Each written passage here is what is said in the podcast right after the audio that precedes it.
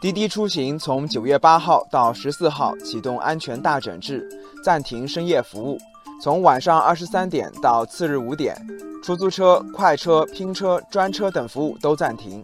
这两天，有媒体调查发现，有些地方夜晚打车难问题再现，出租车生意相比以往好了不少。有的司机趁机涨价，一些黑车甚至叫价翻倍。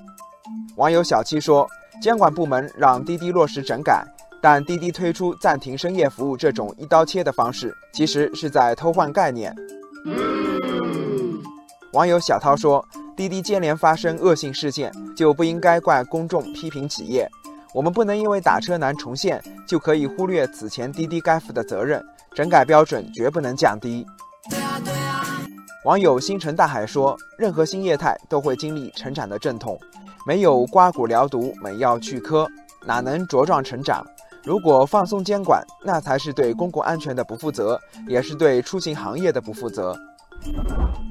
目前市场上还有神州专车、美团等多个平台能提供和滴滴类似的服务，但事实上，根据媒体的报道，在一些地方，这些平台还不能很好的承接滴滴空缺后深夜旺盛的出行需求。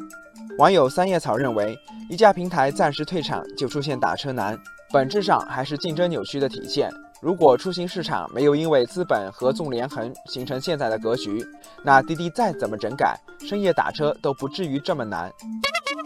网友漫步云端说，在前几年的烧钱大战中，滴滴合并快滴、合并优步，成为出行市场的主导者。数据显示，在合并优步后，滴滴的市场占有率在2017年就已经达到了百分之九十。现在的打车难，从侧面反映了一家独大的隐患。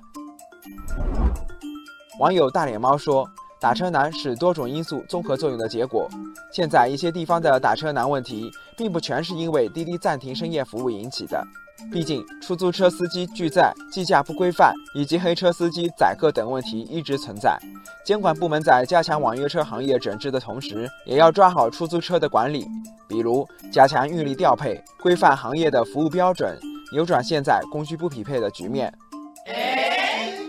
网友心想事成说：“希望以后的出行市场能打破滴滴一家独大的格局，也希望其他网约车平台提供更多质优价廉的服务，千万不要再倚仗资本走烧钱大战、盲目扩张的老路子，而是要踏踏实实练好内功，专注主业，凭着更安全、更便捷的出行服务赢得口碑，赢得市场。”